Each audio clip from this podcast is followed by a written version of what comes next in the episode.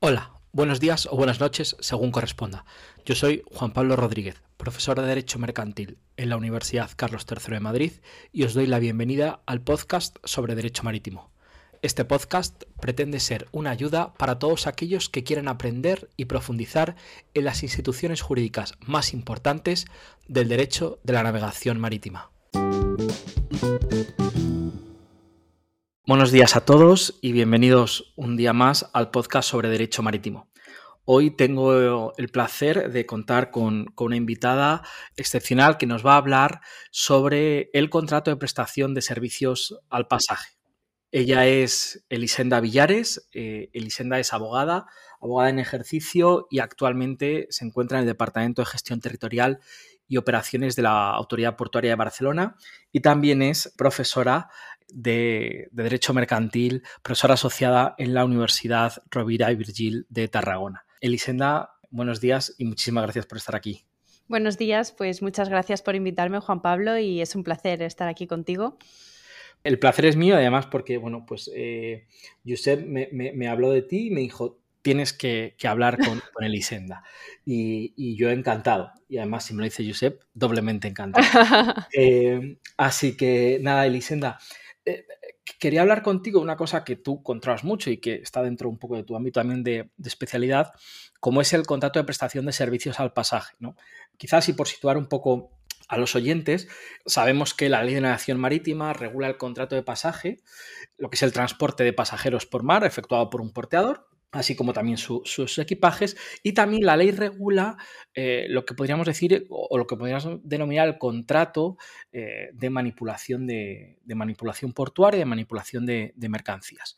Sin embargo, no regula entre los llamados contratos auxiliares de la navegación eh, aquellas actividades de prestación como las necesarias para que un pasajero pueda embarcar, ya sea un crucero, un ferry o cualquier otro tipo de buque que ahora nos comentarás. ¿no? Entonces, la primera pregunta, y yo te quería hacer y quería que nos contases, es ¿a qué nos referimos cuando hacemos mención a los servicios de pasaje? Bien, pues bueno, en este caso, ¿no? Primero hablaríamos de que la ley de navegación marítima regula ¿no? Eh, ese contrato de pasaje en sus artículos 287 a 300, ¿no? definiéndolo en el apartado primero del citado primer artículo como aquel contrato en que el porteador se obliga a transportar por mar a una persona con su equipaje. ¿De acuerdo? Con lo cual, la obligación de transportar por mar a un pasajero requiere, en sus fases iniciales y finales, que suceden en el puerto de origen y destino, de todo un conjunto de actividades y prestaciones conducentes a que el pasajero pueda embarcar y desembarcar del buque.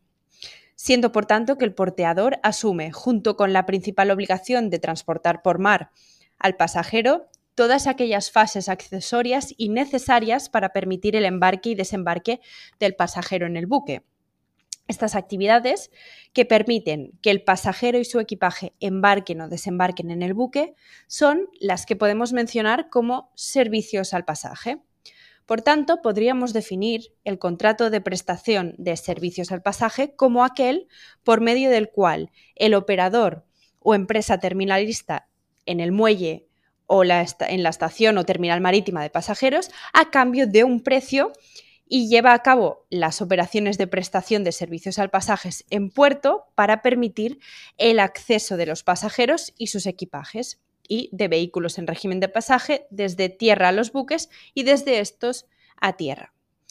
¿Qué incluyen estos servicios? Pues al final estos servicios incluyen, primero, la organización y el tránsito de los pasajeros, el embarque y desembarque de pasajeros, lo que es la carga y descarga de sus equipajes, la carga y descarga de los vehículos en régimen de pasaje, el transporte horizontal dentro de la propia terminal y desde esta a los muelles de embarque o desembarque, así como todas aquellas operaciones materiales similares, conexas o auxiliares a las anteriores. Y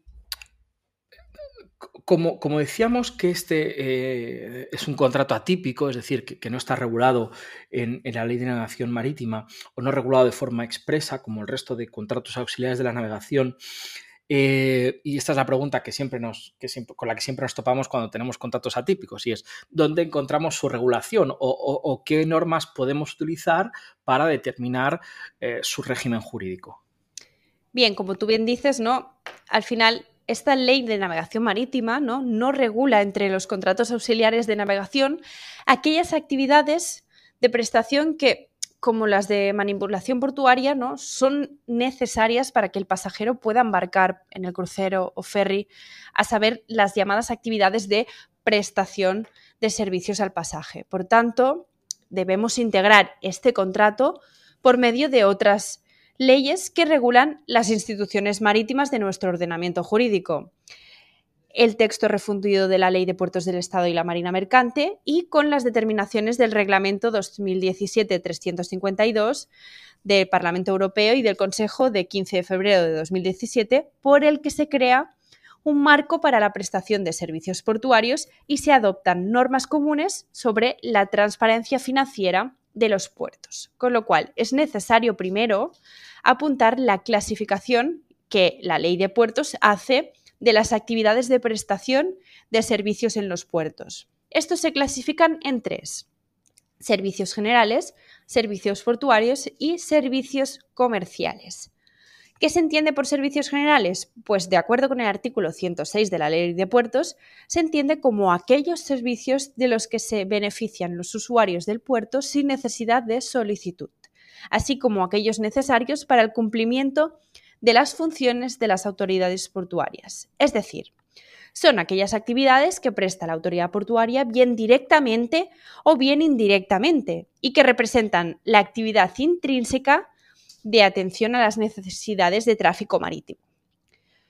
¿Qué más? Por servicios portuarios, ¿qué se entiende? Pues de acuerdo con el artículo 108.1 de la Ley de Puertos, se entiende como esas actividades de prestación que sean necesarias para la explotación de los puertos dirigidas a hacer posible la realización de las operaciones asociadas con el tráfico marítimo en condiciones de seguridad, eficiencia, regularidad, continuidad y no discriminación. Entre estos servicios portuarios se encuentran los servicios técnico-náuticos de practicaje, de amarre y de remolque, y el servicio de manipulación de mercancías y, por supuesto, el servicio al pasaje.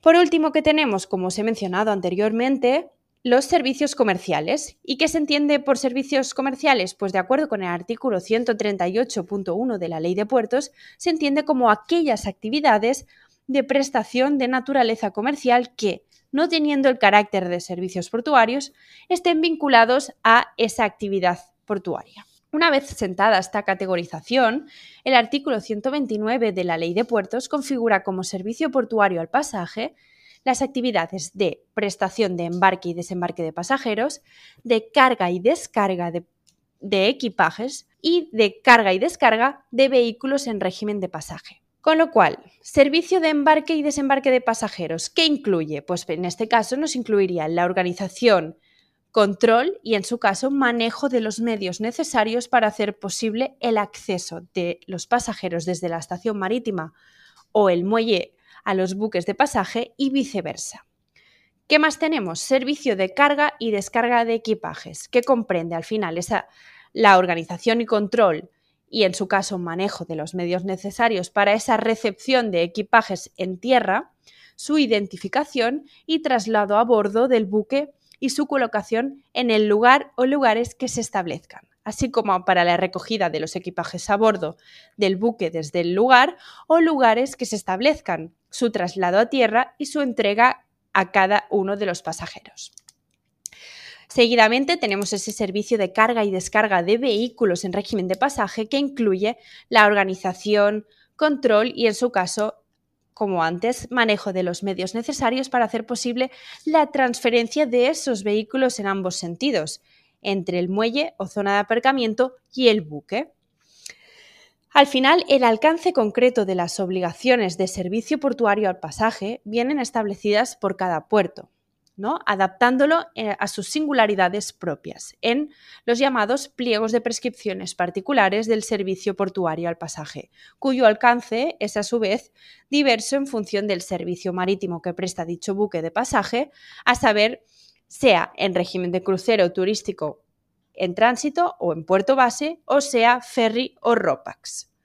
El concreto estatuto de derechos y obligaciones de los operadores del servicio portuario al pasaje se plasma para cada uno de ellos en la correspondiente licencia otorgada conforme el antedicho pliego.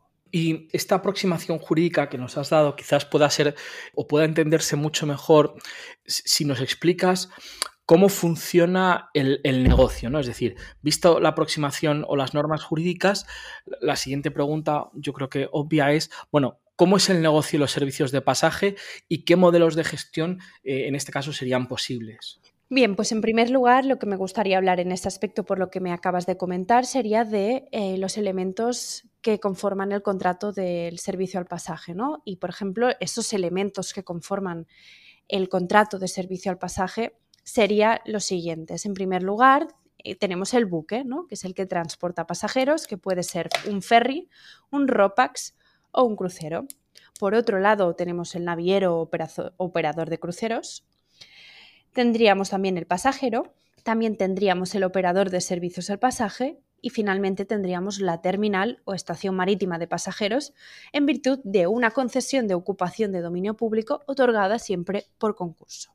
Aparte de esos elementos del contrato, también me gustaría hablar sobre los modelos de explotación de una terminal de pasajeros, ¿no? que podríamos resumirlos en cuatro ítems, ¿vale? En cuatro modelos. El primer modelo sería aquel en que la autoridad portuaria es titular y explota la estación o terminal de pasajeros abierta al uso general y a su vez presta los servicios al pasaje. En este supuesto, no existe título de ocupación de dominio público, ni licencia y autorización de prestación del servicio portuario y comercial al pasaje. Tenemos este segundo modelo, que sería aquel en que la autoridad portuaria es titular de la estación o terminal de pasajeros abierta al uso general y existen diversos operadores que prestan los servicios al pasaje. Un tercer modelo sería aquel en que el operador es titular de esa estación o terminal de pasajeros abierta al uso general en régimen de concesión, quien presta como operador los servicios al pasaje en su propia terminal, pudiendo existir otros operadores que dentro de la terminal prestan los servicios al pasaje utilizando dicha terminal. Y por último, un cuarto modelo de explotación de esta terminal de pasajeros sería aquel en el que el operador, es decir, el propio naviero, que se presta a él mismo los servicios al pasaje. Es titular de la estación o terminal de pasajeros dedicada a uso particular en régimen de concesión. Y en este negocio que, nos comentas, ¿no? que, es un negocio ciertamente a tres bandas entre, por un lado, autoridad portuaria, por otro lado, eh, naviera o, empresa de transporte, y por otro lado, el operador de estos servicios de pasaje que nos comentas, ¿Cuáles son las relaciones, eh, cuáles son los flujos, eh, tanto jurídicos como económicos, que se pueden generar alrededor de, esto? Pues bien, en primer lugar, ah, encontraríamos lo que es la tasa de ocupación, que tiene como hecho imponible la ocupación del dominio público portuario en virtud de una concesión e incluye la prestación de los servicios comunes del puerto relacionados con el dominio público ocupado, siendo su obligado el concesionario. Y su base imponible sería el valor de los terrenos y de las infraestructuras, superestructuras e instalaciones, siendo el tipo de gravamen para el valor de los terrenos el 5,5% y el 3,5% del valor de las obras e instalaciones. Y por último sería el 100% del valor de la depreciación anual que se asigna. Por otro lado, encontramos la tasa de actividad, que tiene como hecho imponible el ejercicio de actividades comerciales, industriales y de servicios en el dominio público portuario, sujetas a licencia o autorización por parte de la autoridad portuaria, siendo su, su obligado el titular de la autorización de actividad, el titular de la concesión de ocupación de dominio público o el titular de la licencia de prestación de servicio portuario según proceda en este caso y su base imponible el número de pasajeros y vehículos en régimen de pasaje embarcados y desembarcados, siendo el tipo de gravamen no superior a 1,80 euro por pasajero.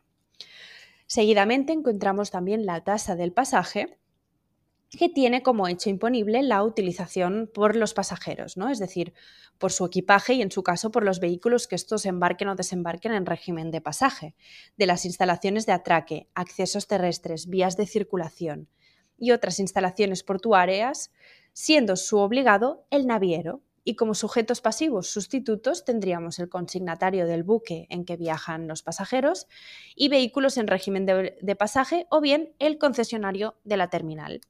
Respecto a las tarifas al pasaje, estas las cobra el operador al naviero por los servicios al pasaje que le presta, que incluyen el uso de la terminal por, obviamente, los pasajeros. Muchísimas gracias, Elisenda. Y quería ya una última pregunta, quizás un poco se sale del ámbito de que estamos hablando de la prestación de servicios al pasaje, y es porque eh, me has comentado antes fuera de micro que estás un poco encargándote de algunas de las cuestiones de la Copa América de Vela que tendrá lugar en Barcelona en, en 2024, si no me equivoco, su edición número 37. Y nada, muy rápido, te quería comentar, eh, te quería, perdón, preguntar que, nos comentases brevemente qué es esto de la Copa América y, bueno, cuáles son algunas de las cuestiones que desde la Autoridad Portuaria de Barcelona os encargáis de, este, de este gran evento. Sí, bueno, eh, la verdad estamos muy contentos ¿no? de que al final hayan elegido Barcelona, ¿no? Y la verdad es un reto muy interesante porque es algo totalmente novedoso ¿no? para la autoridad portuaria que debe gestionar todo lo relacionado con este evento. Sí que es cierto que, como has comentado, es la, edición número 37 y se va a hacer en 2024. Para que sepáis un poquito de, sobre qué va, ¿no? Esa, la Copa América, America's Cup en inglés, que es, es, el nombre oficial que tienen, ¿no? Es, bueno, como dice, la Copa América de Vela es una de las competiciones más importantes de ese deporte y bueno, algunas fuentes sí que es cierto que sostienen que es el tercer evento deportivo con mayor impacto económico para el país anfitrión, ¿no? Y bueno, el actual defensor que va a actuar en Barcelona será, es el Real Escuadrón de Yates de Nueva Zelanda, que venció al Círculo de Vela Sicilia en la última edición, ¿no? Con lo cual, bueno, eh, para la autoridad portuaria sí que es cierto que es un evento totalmente multitudinario, ¿no? El año pasado, cuando nos comentaron que elegían Barcelona, bueno, eh, simplemente para que os hagáis una idea de la estructura que hay, se ha tenido que crear un departamento concreto de Copa América de Vela, ¿no? porque desde la autoridad portuaria toca gestionar cualquier ocupación, como se explicaba ahora en relación a tasas de ocupación, tasa de actividad, hay que gestionar cualquier ocupación para que los equipos se puedan, puedan instalar su base aquí la idea es que las bases estén instaladas antes de que empiece la competición, ¿no? Y bueno, estamos muy contentos de que, esto sea así aquí en Barcelona, con lo cual, por ejemplo, alguna de las gestiones que debemos hacer es preparar las autorizaciones de ocupación, ¿no? De dominio público para que esos equipos puedan crear su base. Cada equipo, en este caso, tenemos cinco equipos que sería el equipo inglés, que se llama Ineos Britannia, el equipo americano, que se llama American Magic, el equipo de Nueva Zelanda, que se llama Team New Zealand, luego tenemos el equipo de Suiza, que se llama Alinki Red Bull Racing, y por último eh, tenemos el equipo italiano, que se llama Luna Rosa Prada Pirelli, que sería eh, el, uno de los otros equipos que, que participa en esta Copa América de Vela. Os he hecho así una síntesis muy rápida, pero de, verdad que, este tema daría para estar hablando unas cuantas horas. Dado que dices que esto da para hablar, a ver si para final de año, cuando se aproxime este 2024, si te apetece, volvemos a hablar y grabamos otro podcast sobre la Copa América y un poco sobre cuáles serían pues los quizás los aspectos jurídicos ¿no? que hay que tener en cuenta o que son relevantes a la hora de organizar un evento como este desde la autoridad portuaria, que en este caso la de Barcelona, pero desde la que correspondiese. ¿no?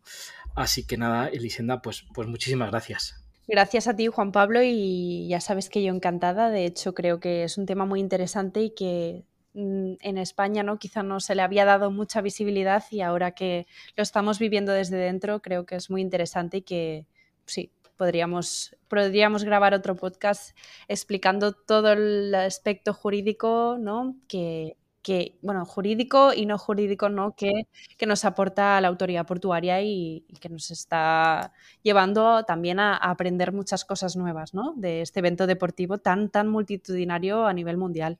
Pues me lo apunto y, así haré.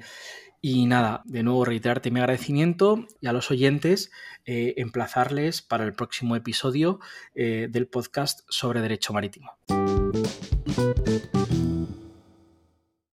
Por cierto, y para todos aquellos que no estáis suscritos al podcast y queréis hacerlo, es muy sencillo. Simplemente tenéis que dar al botón, si es en Spotify, de seguir, o si es en Apple Podcast o iVoox, al botón de seguir o más correspondiente en cada una de esas aplicaciones. De esta manera os avisará siempre que publique un nuevo capítulo. Y ahora os dejo con el episodio.